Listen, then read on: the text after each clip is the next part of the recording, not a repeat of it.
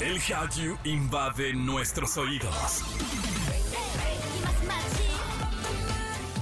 Súbete a la ola coreana. Caras bonitas y coreografías perfectas. Aquí comienza Exa K-Pop con Opa Kim. En Exa FM 104.9.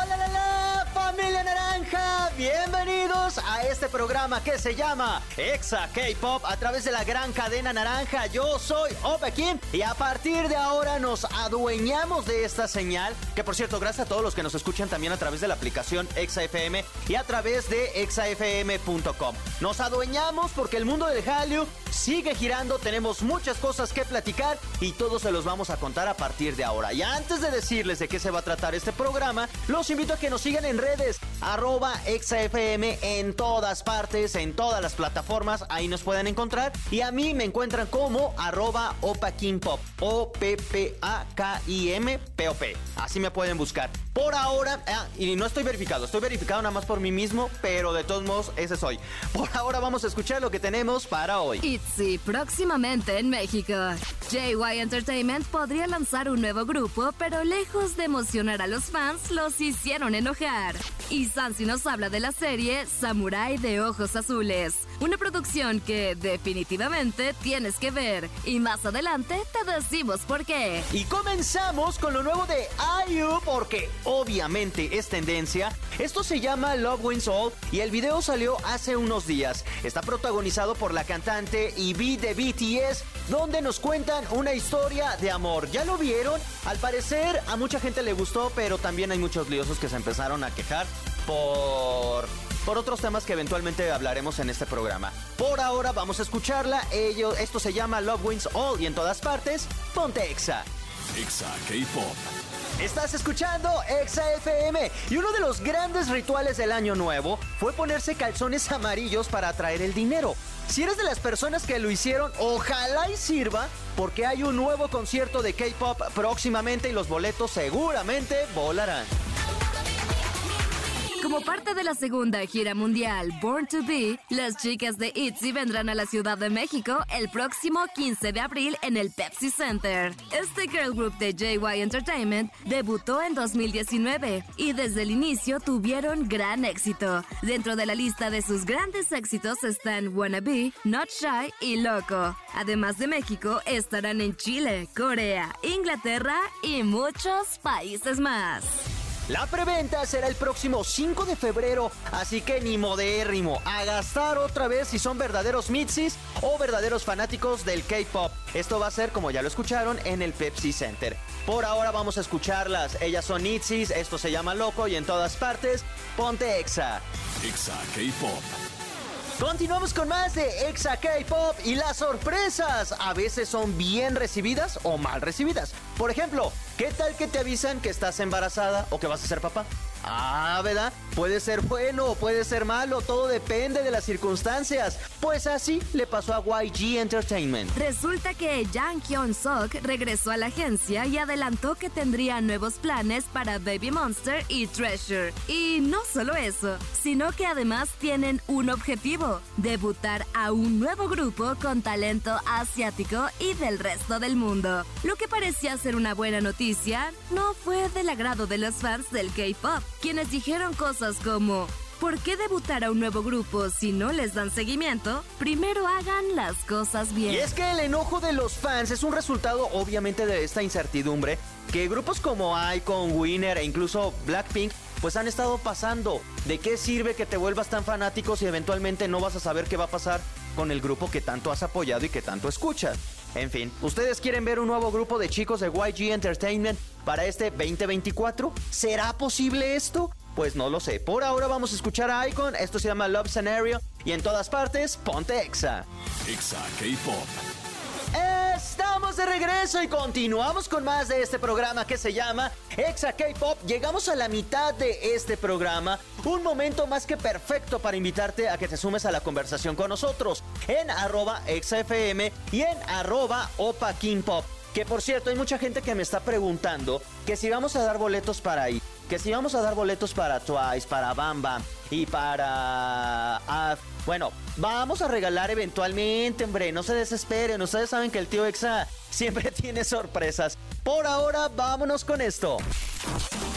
Animexa con Sansilu.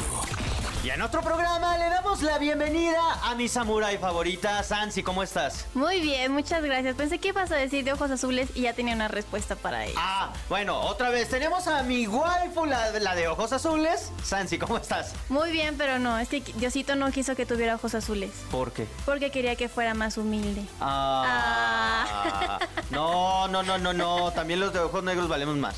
Al menos son- resistimos. los míos son ojos cafés, como la canción. Y tengo un chiste muy bueno, pero es bien grosero, entonces no, no, voy a no, decir. no, no, no. No, no, ah, No, no, ¿verdad? Ah, no. Ya te imagino, no, no, no. No, aquí no, no, no, no lo voy a Ahorita decir. no. Hoy vamos a hablar de una serie que está. Spoiler, 10 de 10. Belleza, joya. Se llama Samurai de Ojos Azules. Waifu, ¿de qué trata? Pues mira, no es nada nuevo, realmente es un samurái que busca venganza. Esa es la premisa, ese es el cliché de todas las series de samurái que hemos visto, pero aquí se pone interesante porque es una animación para adultos, lo que significa que hay demasiado existencialismo, hay demasiada violencia, hay demasiado sexo también. Pero todo esto va relacionado a que nuestro samurái tiene dos secretos. Uno es el buscar quién lo engendró. Esa es su venganza. Está buscando a su padre para matarlo. Está caminando por Japón, en un Japón que está en el Edo, en el periodo Edo.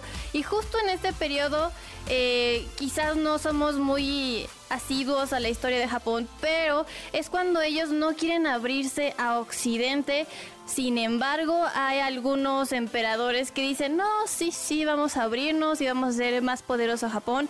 ¿Por qué? Porque ya están pensando en tener más territorios. Porque más adelante sí van a venir muchísimas más guerras.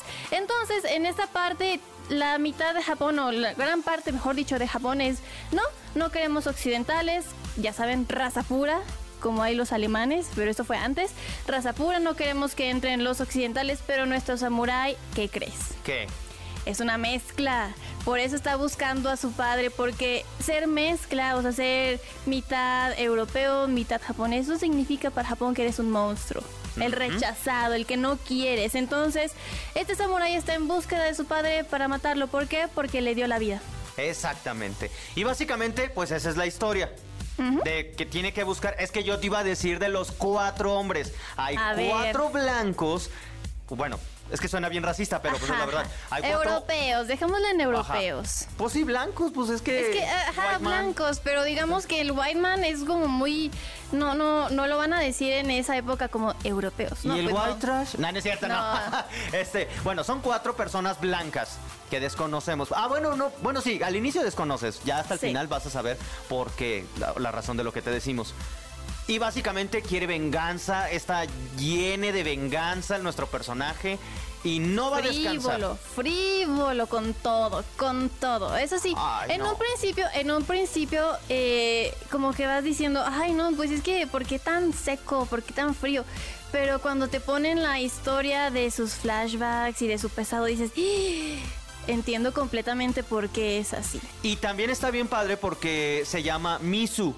Lo cual a nosotros nos resulta totalmente ajeno, pero supongo que a los japoneses les ha de ser sentido que sea un nombre como, como si te llamara, a ver, un nombre genérico como si te llamaras... Es que aparte Miso es fluye como el agua y en algún punto, en algún es, punto, o sea, en algún punto de la serie le dicen, eh, pues que tienes que fluir. Algo, algo que aquí me gusta ¿Como muchísimo. Guadalupe? Perdón, ¿es como Guadalupe? Eh. O sea, si eres- puede ser hombre, puede ser mujer. O Sí, Ariel. es, es un nombre no binario. Ajá, Es que tiene que ver con nuestro personaje. Se los podríamos adelantar porque en el primer capítulo, personalmente yo estaba. ¿Eso qué es? Como si realmente me importara, pero es que sí tiene importancia. Sí. Y lo, eso, por eso no, eso no se los quiero spoilear, sí cambia el rumbo de la historia. Y, y marca muchísima pauta del por qué tiene mucho rencor. Parte de esa identidad también lo, lle- lo- le lleve, le lleve, porque no lo voy a spoilear. Ok, ok. Y ya, bueno, si son muy, muy adentrados en lo que significa Japón, en la historia, en los samuráis, es demasiado acertada Ajá. en cuestión de el arma que le dan. eh, no, no quiero spoilarles, pero le dan un arma especial en algún momento y esa arma es justamente para ese tipo de guerreros en esa época. Entonces de ahí es como de esos pequeños flashazos que dices, es que todo tiene sentido a pesar de que sea algo de acción, a pesar de que sea un poco fantasioso. En cuanto a la historia, me parece Ese sí. bellísima.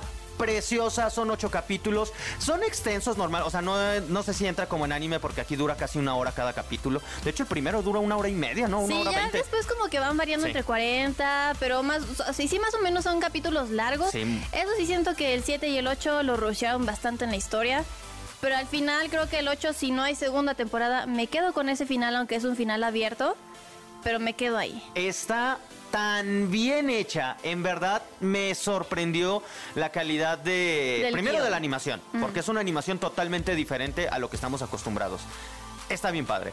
La historia por sí sola te lleva, nunca se cae. El ritmo de, la, de, de los ocho capítulos se disfrutan desde el inicio hasta el final. Es que, ¿sabes Eso sí, qué? no es para menores de edad, como lo No. dijiste, no porque hay mucho muchas escenas con contenido sexual.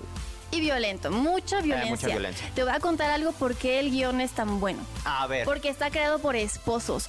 Pero Amber, que es la chica, la, la que también escribe, es mezcla entre Europa y Japón. Entonces ella dice es que yo cuando estaba escribiendo esta historia dije, pues va a ser mi, es mi vida, porque no me siento ni de un lado ni de otro lado cuando estuve creciendo. Entonces eso lo, lo escribe y junto con su esposo, que él trabajó en Logan, en una también de tus favoritas de American Gods. Ha trabajado en Blade Runner, o sea, tiene demasiado expertise en el área de acción, en el área de fantasía. Entonces te juntan estos dos con sus historias y queda bellísimo. Además que los directores de animación y los animadores venían de Disney. Ah, está, Entonces, está todo de, ahí, asegurado. de ahí es que realmente el proyecto es demasiado bueno, o sea, no, no les va a decepcionar en ningún sentido. Me encanta que, que la historia, tal cual como lo dijimos, es de venganza. Es una historia de venganza. Pero de pronto se. Ya, yo te había dicho, era el hijo que hubiera tenido John Wick con God of War. Y no recuerdo Y cuál. no me acuerdo cuál otro. Es más, metan a John Wick y a God of War en una licuadora y, Y van a tener Samurai. Y Mulan, Y sí es Mulan, cierto. Y Mulan. Metan a Mulan. Ah, ya dimos el spoiler del No, no personaje. hemos Bueno, dado nada, no hemos nada. Mulan, God of War y John Wick, métanlos en una licuadora y el resultado es Samurai de Ojos Azules, único en su género. Está bien chido. El último capítulo también tiene que ver con historia de, de la humanidad, o sea, algo que sí pasó, pero no pasó como lo ponen en el anime. ¿Le quita peso? No, en absoluto. Disfrútenlo. Esto está en Netflix, que otra vez, de lo... Muy buenas series y muy poco publicitadas. Sí. Si no, nadie se hubiera enterado. Sí, casi no, o sea, de esta serie casi no hubo pues publicidad, casi no hubo, si no fuera de personas que yo conocía en la oficina que dijeron hay que verla, y si no hubiera sido por Hideo Kojima, creo que esta, no es que hubiera pasado desapercibida, pero hubiera tardado un poquito más en encontrar la joya. Pero sí creo que merecería más reconocimiento. Ah, no, verdad. se lo, se lo merece y por eso lo estamos compartiendo con ustedes. Y de hecho voy a hacer un video en mis redes porque hay muchísimos Para detalles, hay muchísimos detalles que quiero explicarles porque sí hubo un samurái que fue europeo. Entonces, es lo que te digo, la historia es demasiado acertada a pesar de que ellos agarren un poquito un tema más sentimental y un poco más de la venganza que no existió, pero sí es acertado. Y también parte de esto es la música. Hay un soundtrack que publicaron, obviamente, los que saben de los soundtrack. Está bien padre, pero de hecho hay una canción que tú, que mucha gente se quejó. Bueno, tú lo sabes, yo no lo sabía. No, nunca vi a alguien quejarse porque ni siquiera sabía de la historia. Ajá. Pero es una de Metallica. Vi la historia de los músicos, de que querían trabajar y que con artistas japoneses para hacer las modificaciones. Y la canción que vamos a escuchar es de Amy Meyer, que es un cover al estilo japonés de la canción de Metallica, For Whom to Bell Tolls, que es parte... eh, suena raro porque estamos viendo a Japón feudal, pero estamos escuchando metallic, bueno, metal, heavy metal, ¿no? Pero tiene que tiene importancia. ¿Por qué se quejaron? Porque decían, es que como pones Metallica en el soundtrack, pero realmente cuando escuchas las demás canciones que hay en, en la serie, no solamente hay Metallica, sino también hay rockabilly, o sea, mezclan varios géneros que no necesariamente tienen que ser japoneses, pero al final están vistiendo las escenas de acción y queda bien, o sea, no es como otra serie que vi que dije, ¿por qué están haciendo esta mezcla de música? O sea, esto de escuchar música que nada tiene que ver con Japón, que nada tiene que ver con la escena y aún así reconoces la tonada, es como de, ah, la reconozco, sé que es una canción icónica de Metallica y no me hace ruido a mí porque me gusta este género, me gusta la canción y me gusta escucharlo en algo que estoy viendo. O sea, al final a mí me hizo clic, pero muchas personas quejan, es que ¿por qué ponen canciones de Metallica? Ya cuando te adentras a que es una mezcla que está editada también con eh, frases en japonés, todo cobra sentido. Lo que te iba a decir es, se me olvidó, que salió y no sé si vaya a estar nominada. A mí me encantaría que ganara premios porque es una historia 10 de 10, se los juro. Te lo juro, Jordi, te la tienes que ver. Pero no sé dónde cabe. Irónicamente, la historia es de una persona, de un, de un, de un personaje, de un samurái que no sabe dónde cabe. Y esta misma, ¿dónde cabría? Porque no entra en el mundo del anime, pero no creo que tampoco entre en el mundo de la animación porque es para adultos. Entonces siento que va a ser una joya oculta, lo cual a mí me hace enojar. Fíjate, fíjate todavía ni sabemos nada y ya me estoy enojando. Porque no va a que, o sea, ¿dónde la ponen? Acaban de ser los Emmy, los Golden Globe. Si en todo caso competiría para el próximo año pero un año todo lo cambia. Entonces siento que va a ser muy injusto. De que no va a recibir nada. No. Por justo, por mal, mal timing. Mal timing, porque salió en noviembre. Ajá, o sea, de premios ya pasó, pero... o sea, sí se le considera anime. Los puristas del anime no van a votar por ellos. Y es que los puristas también están diciendo, es que ¿por qué no es la animación de Arkane? Es como de Arkane llevó siete años. Y entonces Arkane sí, sí, sí, se llevó premios y todo eso porque entró justo en esa categoría de mejor serie animada. Pero además siento que le dieron más, obviamente más empuje. Publicidad, pero si vamos a Arkane también es una serie para adultos, también está animada, entonces tiene estas dos características, características de el samurai. ¿Dónde la pusieron? En animación. Pero es que siento que el poder mediático que tenía Arkane al venir de ah, respaldo de League bueno, of Legends. Vienes, vienes exactamente de una empresa multimillonaria que obviamente le va a dar publicidad. Y es hablen, hablen, hablen de mi serie. Y en, en Samurai de Ojos Azules es una historia muy bien hecha, una animación preciosa que tristemente no va a figurar como O Taxi, que tampoco pasó sin pena ni gloria. Bueno, quedémonos Osama con las Ranking también pasó sin pena ni gloria. O sea, son de estas. Ya, mira, ya, ya. ya. Vamos a ir con música porque ya nada más me estoy enojando, pero véanla. Tu calificación. 10. 10 también, absolutamente 10. Y nos quedamos, pero bien cortos. No le hacemos justicia. Eh, vamos a escuchar precisamente esta canción. Se llama For Whom to Bell Tolls. Total, siempre nos ven feos por lo que escuchamos y lo que hablamos. Hoy no va a ser la excepción. Es un programa de K-pop y vamos a escuchar metal. Aquí se escucha de todo. Eh, Sansi, muchísimas gracias. ¿Dónde te podemos ver, escuchar, sentir, leer? Arroba Sansilu, Facebook, Instagram, Twitter, TikTok. Y acuérdense que va a subir el video de Samurai. Ok, perfecto. ¿Cuándo? La próxima semana. Ah, bueno, mm, ya. Cuando lo vean, al menos. Por ahora, vamos con música y en todas partes, ponte Exa. Exa K-Pop. Y mis bebecitos, llegamos a la parte final de este programa. Así es. Todo lo que inicia tiene un final y esta no es la excepción. Gracias como siempre a toda la gente que nos escucha en el Estado de México, en la Ciudad de México, en Celaya, en Piedras Negras, Ciudad Victoria, Irapuato, Acámbaro, Guadalajara, Quito, República Dominicana y Mérida. También a los que nos acompañan en exafm.com y a través de la aplicación ExaFM. Descárguenla, es gratis y además van a tener oportunidad para participar en muchísimas promociones y no solo eso, tienen el mundo del entretenimiento así, en su mano todo lo pueden tener ahí con muy poco escroleo. Eh, esa es mi recomendación. Y también si se perdieron alguno de estos episodios del programa, pues revívanlos en su podcast favorito que se llama Exa K-Pop en la plataforma que ustedes deseen. Por ahora yo me despido. Cuídense mucho. Gracias a todo el equipo de EXA que lo hizo posible. Sean felices, tomen agüita y nos vemos y nos escuchamos en el próximo programa. ¡Añón!